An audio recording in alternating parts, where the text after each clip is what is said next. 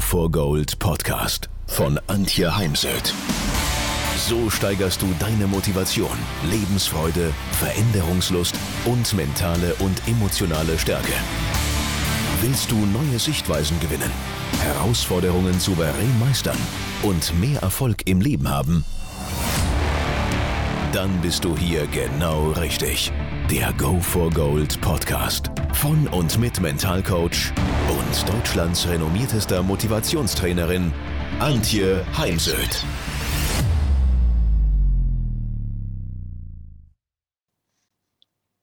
Wir leben in einer Zeit, in einer Krise, in der wir in meinen Augen mehr denn je Hoffnung brauchen. Denn Hoffnung mut uns und lässt uns dranbleiben, auch wenn die Lage vielleicht aussichtslos erscheint. Ich habe gestern wieder eine Besitzerin eines Hotels gehört oder hatte einen E-Mail-Austausch mit einer Künstlerin und auch meine Branche ist einfach schwer getroffen von der Krise und das dieses Mal ja letztendlich unverschuldet. Und daher ist es ganz wichtig, dass man sein Pflänzchen der Hoffnung durch nichts und von niemanden zertreten, zerstören lässt, sondern es tagtäglich gießt, so dass aus diesem Pflänzchen ein Bäumchen, ein Baum, ein starker Baum wird, an den wir uns anlehnen können, wenn wir dann wieder eben Hoffnung, Zuversicht, Kraft brauchen um weiterzumachen und unsere Zukunft zu gestalten. In dem Zusammenhang habe ich auch viel vom Optimismus gesprochen und ich selber bezeichne mich als eine realistische Optimistin. Was ist nun der Unterschied zwischen Hoffnung und Optimismus?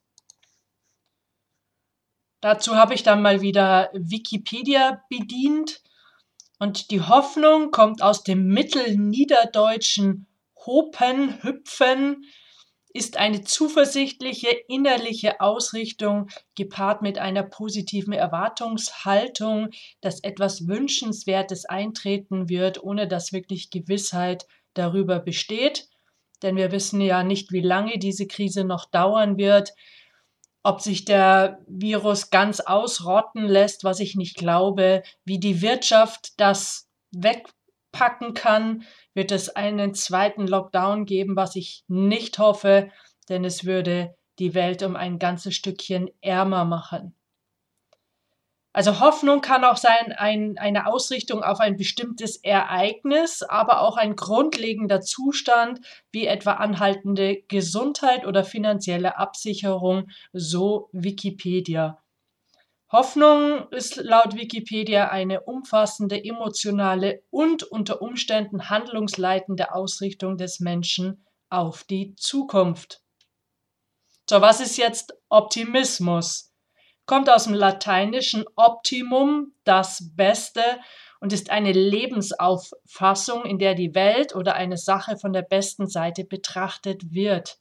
Also Optimismus ist für mich eine Einstellung zum Leben, zu sich, zum Beruf, zum Unternehmen, für das ich arbeite, zum Umfeld, ist ein Mindset, das ich brauche, und laut Wikipedia bezeichnet der Begriff eine allgemein heitere, zuversichtliche und lebensbejahende Grundhaltung sowie eine zuversichtliche, durch positive Erwartung bestimmte Haltung angesichts einer Sache hinsichtlich der Zukunft. Oh, jetzt muss ich mal durchschnaufen. Das klingt sehr kompliziert. Also für mich passt eben so diese lebensbejahende Grundhaltung. Naja gut, die Heiterkeit, die geht auch mir gerade ab und dann verloren, wenn ich dann mal wieder Nachrichten oder irgendeine Talkshow gesehen habe. Ich sollte es einfach lassen. Aber diese Zuversicht und eben dieses Ja sagen zum Leben trotz Krise, das ist das, äh, was wir jetzt brauchen. So, was kann, können Sie tun, kannst du tun? Ich gehe mal zum Du über und ich hoffe, das ist okay für alle was kannst du tun, um deine Hoffnung zu stärken und auch eventuell deinen Mut zu wecken, wenn es jetzt darum geht, zum Beispiel wie in meinem Fall äh, Seminarräume anzumieten. Meine bisherigen Seminarräume, die ich immer als sozusagen Subunternehmerin genutzt hatte, fallen weg, da der bisherige Betreiber aufhört. Und dann habe ich halt überlegt, ja, suche ich mir wieder so eine Option, gehe ich jetzt verstärkt in Hotels oder setze ich jetzt einen kleinen Traum um und miete Krise hin, Krise her meine eigenen Räume. Und ja, manchmal ist es mir mulmig und doch, ich bin an sich ein mutiger Mensch und daher habe ich den Mietvertrag unterschrieben. So, was hilft da jetzt? Ist zum einen das Zukunftsbild. Matthias Hawks hat darüber geschrieben und gesprochen. Frau Käsmann, eine Theologin, nennt das das Hoffnungsbild und Matthias Hawks eben das Zukunftsbild ist eine Technik aus dem Mentaltraining. Gehe ein Jahr, anderthalb Jahre nach vorne, also zum Beispiel in den Herbst 2021 und visualisiere, was siehst du da, was hörst du da, was fühlst du da und eventuell, was riechst du da, was schmeckst du da und das sehr detailliert und mit positiven Emotionen einhergehend. Also ich sehe mich dann wieder auf Reisen, beruflich, sitze zum Beispiel in Hamburg in einem Café Wohnen tue ich in Rosenheim, also am anderen Ende der Republik. Aber dann weiß ich eben, ich bin wieder unterwegs und ich sitze gerne in einem Café, beobachte Leute, habe ein gutes Buch dabei und lese noch ein bisschen was zu dem Thema, worüber ich dann am nächsten Tag einen Vortrag halten werde. Das kann man im Übrigen auch wunderbar machen mit der Familie. Gerade jetzt, wo es wieder darum geht, ja, machen wir jetzt eine Reise zu Weihnachten oder halten wir uns an die Wünsche der Virologen und Politiker und bleiben zu Hause? Dann geht es ja darum, die Reise vielleicht nachzuholen. Und all das kann ich dann in mein Zukunfts- oder Hoffnungsbild packen, um ja, motiviert weiterzumachen und äh, nicht mutlos zu werden. Und von da aus aus meinem Zukunftsbild heraus, aufgeladen mit angenehmen Emotionen, schaue auf das Heute und schau, was brauchst du, um durch die nächsten Wochen und Monate, um da gut durchzukommen und eben ja den Optimismus und die Hoffnung nicht zu verlieren. Und ich finde es eben auch sehr wichtig, dass wir auch in der Krise uns Ziele setzen. Das sind jetzt sicher keine langfristigen Ziele. Also mein Jahresziel ist zerschossen. Das habe ich auch aufgegeben. Und ich weiß ganz ehrlich auch noch nicht, ob ich mir für 2021 eins setze. Denn ich weiß nicht, was kommen wird. Ich arbeite allerdings derzeit mit Wochen- und Monatszielen. Denn es braucht Ziele, damit ich dann auch planen kann, damit ich meine To-Dos festlegen kann. Und das geht eben nur, wenn ich in die Landkarte eine Nadel stecke und weiß, was ich jetzt in mein inneres Navigerät einprogrammieren soll. Wichtig ist, das Ziel sollte immer ein bisschen, ja, über dem liegen, dass es einfach, es darf nicht zu leicht sein. Ja, weil sonst äh, motiviert es nicht, wenn etwas, ja, das schaffe ich ja mit, mit links, dann geht auch schnell mal die Motivation verloren. Daher think big, es darf dich schon wirklich fordern, es darf schwierig sein und aber eben auch nicht zu schwierig, weil dann packst du auch nicht an. Und ein Ziel muss sich einfach gut anfühlen und hier nimm mal zwei getrennte Gefühlskreise oder Gefühlsskalen aus dem Zürcher Ressourcenmodell.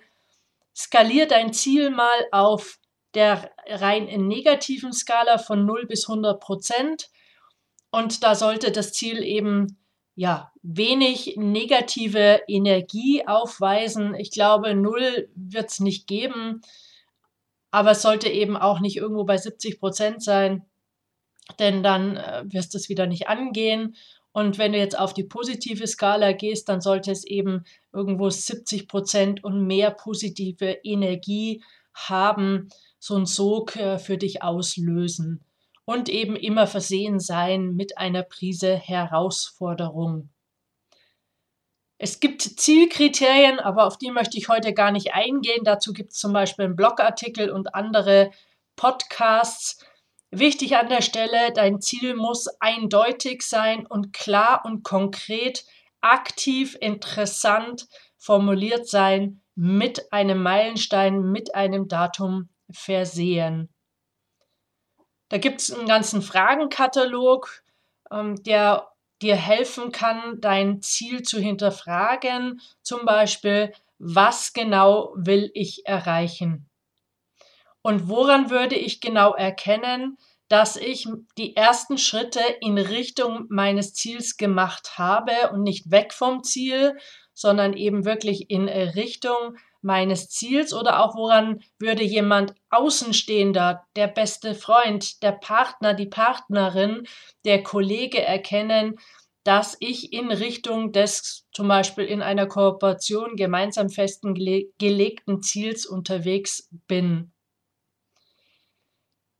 Welche möglichen Hindernisse und Hürden können dir auf dem Weg zum Ziel begegnen. Und hier meine ich zum Beispiel auch unangenehme Dinge, wie zum Beispiel Konflikte, Themen, die mit jemand aus dem Team angesprochen werden müssen, geklärt werden müssen, gelöst werden müssen. Und statt eben die Dinge unter den Teppich zu kehren, sich hinzusetzen, dieses Gespräch gut vorzubereiten, die Formulierungen vorzubereiten und dann das Gespräch zu suchen dann was kostet mich das Ziel, die Zielerreichung? Was ist der Preis? Denn nichts im Leben ist umsonst. Also wir zahlen einen Preis, einen emotionalen, einen finanziellen, auf welcher Ebene auch immer Preis und welche möglichen Konsequenzen und Auswirkungen hat dein Ziel auf dein Leben, auf die nächsten Monate, auf den Weg. Für mich eine mit der wichtigsten Fragen. Ähm, denn wenn du nicht bereit bist, den Preis zu bezahlen, den dich das Ziel kostet, dann formulier bitte ein anderes Ziel. Und was soll so bleiben, wie es bisher schon war? Und dann schau mal, ob das möglich ist, wenn du dich auf dem Weg zum festgelegten Ziel machst. Was in deinem Leben läuft gut, was läuft positiv und möchtest du eben auch in den nächsten Monaten weiterführen. Dann schreib dein Ziel bitte auf. Schreib es auf eine Metaplankarte und äh, hängst zum Beispiel an den Badezimmerspiegel oder an den äh, Kühlschrank. An, äh, stell die Karte an Stellen, wo du immer wieder mit dem Auge drüber gehst, sodass du immer wieder bewusst oder unbewusst an dein Ziel erinnert wirst. Und dann steige innerlich ein in dein Ziel, tu mal so, als ob du am Ziel angekommen wärst. Und wie ist es da? Was siehst du da? Was hörst du da? Was fühlst du da? Und eventuell, was riechst du da? Und was schmeckst du da?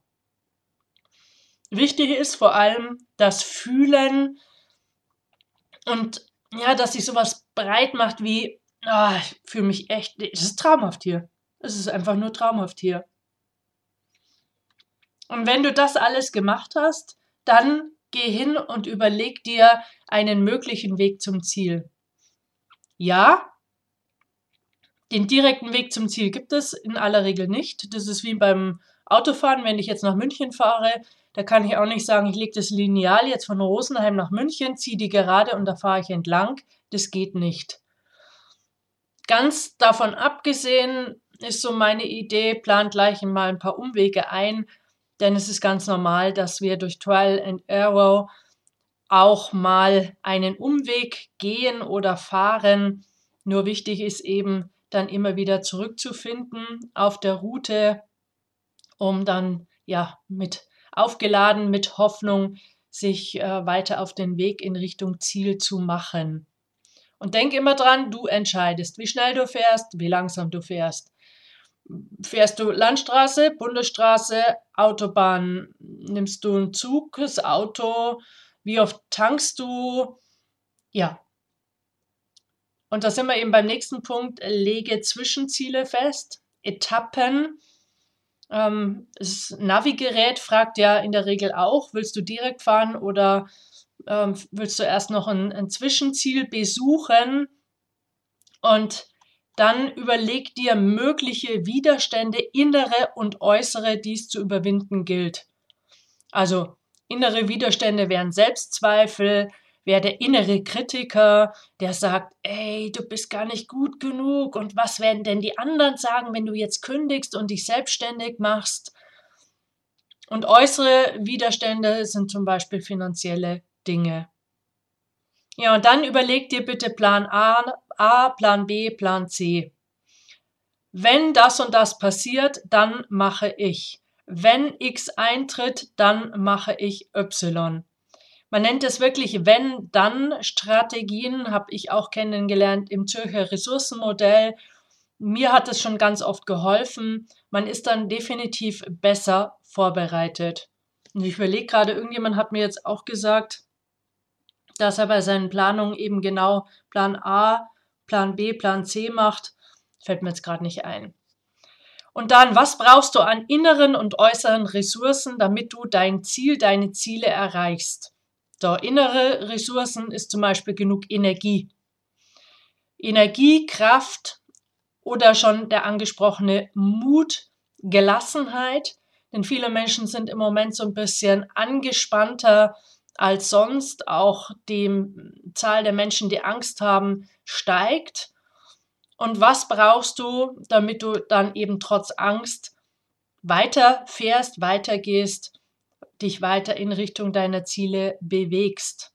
Und äußere Ressourcen wären eventuell eben wie in meinem Fall Räume, finanzielle Themen, also vielleicht ein Kredit oder Geld, andere Arbeitsmittel, ein Auto, wie auch immer. Und bei all dem achte bitte darauf, dass du immer dein Energiefass gut füllst. Also ich arbeite hier einfach gern mit dem Bild vom Energiefass. Was fließt ab, wie viel fließt ab und wie füllst du es wieder auf? Und pass auf, wenn mehr abfließt, als du wieder auffüllst, dann läuft es eben leer. Ja, was machst du, wenn du mal, ja, der innere Schweinehund wieder mal zuschlägt und sagt, mm, ich habe keine Lust, ich bleibe lieber auf dem Sofa. Dann Selbstmotivation, glaub an dich.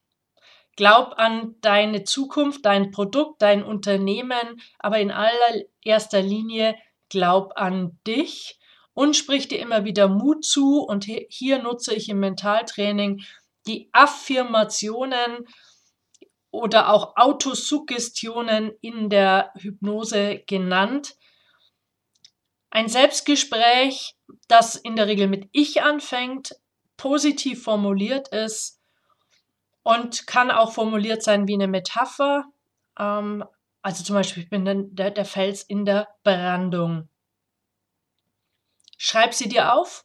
Also wirklich wieder Metaplankarte und dann verteile sie an die Stellen, wo du sie brauchst.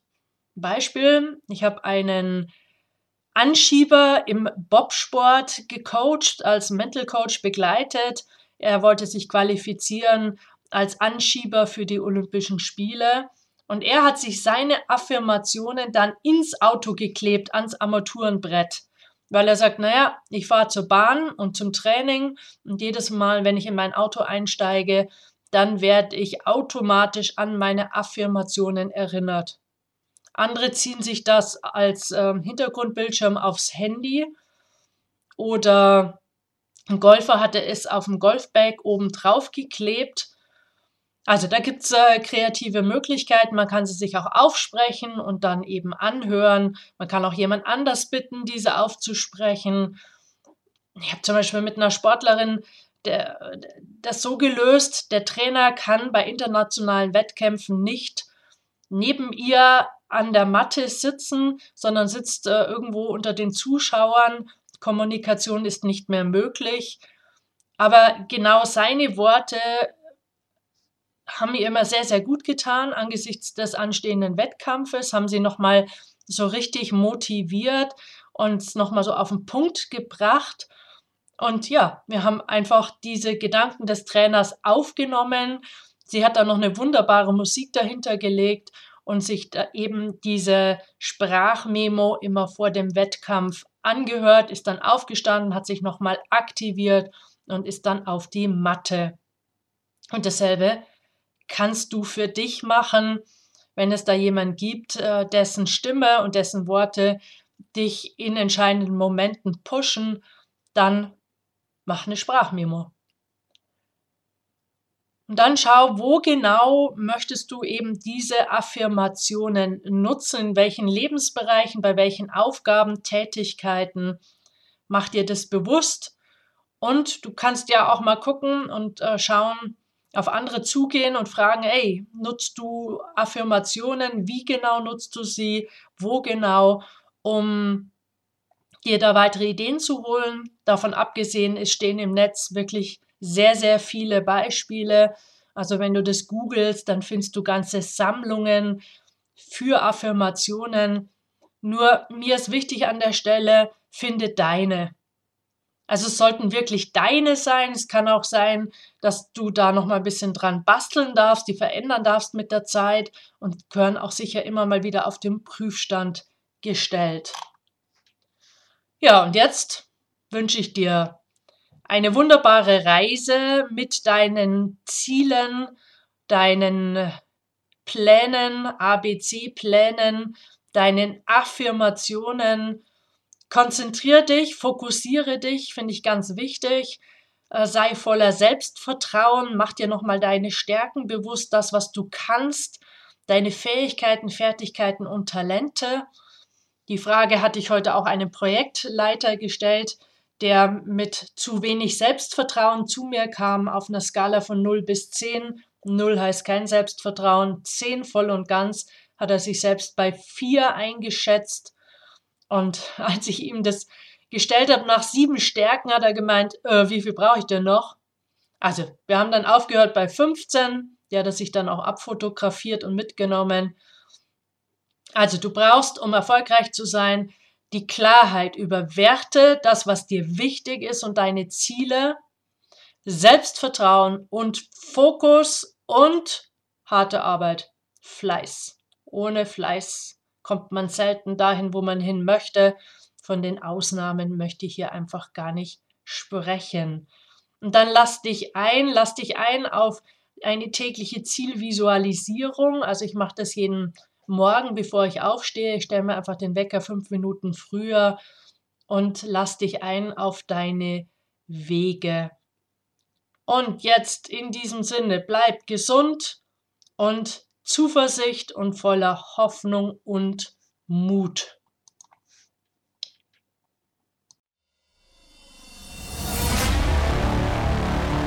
Wenn ihr mehr wissen wollt, dann geht auf www.heimsöd-academy.com bzw. www.antje-heimsöd.com. Dort findet ihr auf den Blogs viele spannende Artikel zu den Themen Motivation, Erfolg, mentale Stärke und Frauenpower. Und viele weitere Unternehmertipps. Denkt immer daran, wer will, findet Wege. Wer nicht will, findet Gründe. Ciao und bis bald, eure Antje Heimsöd.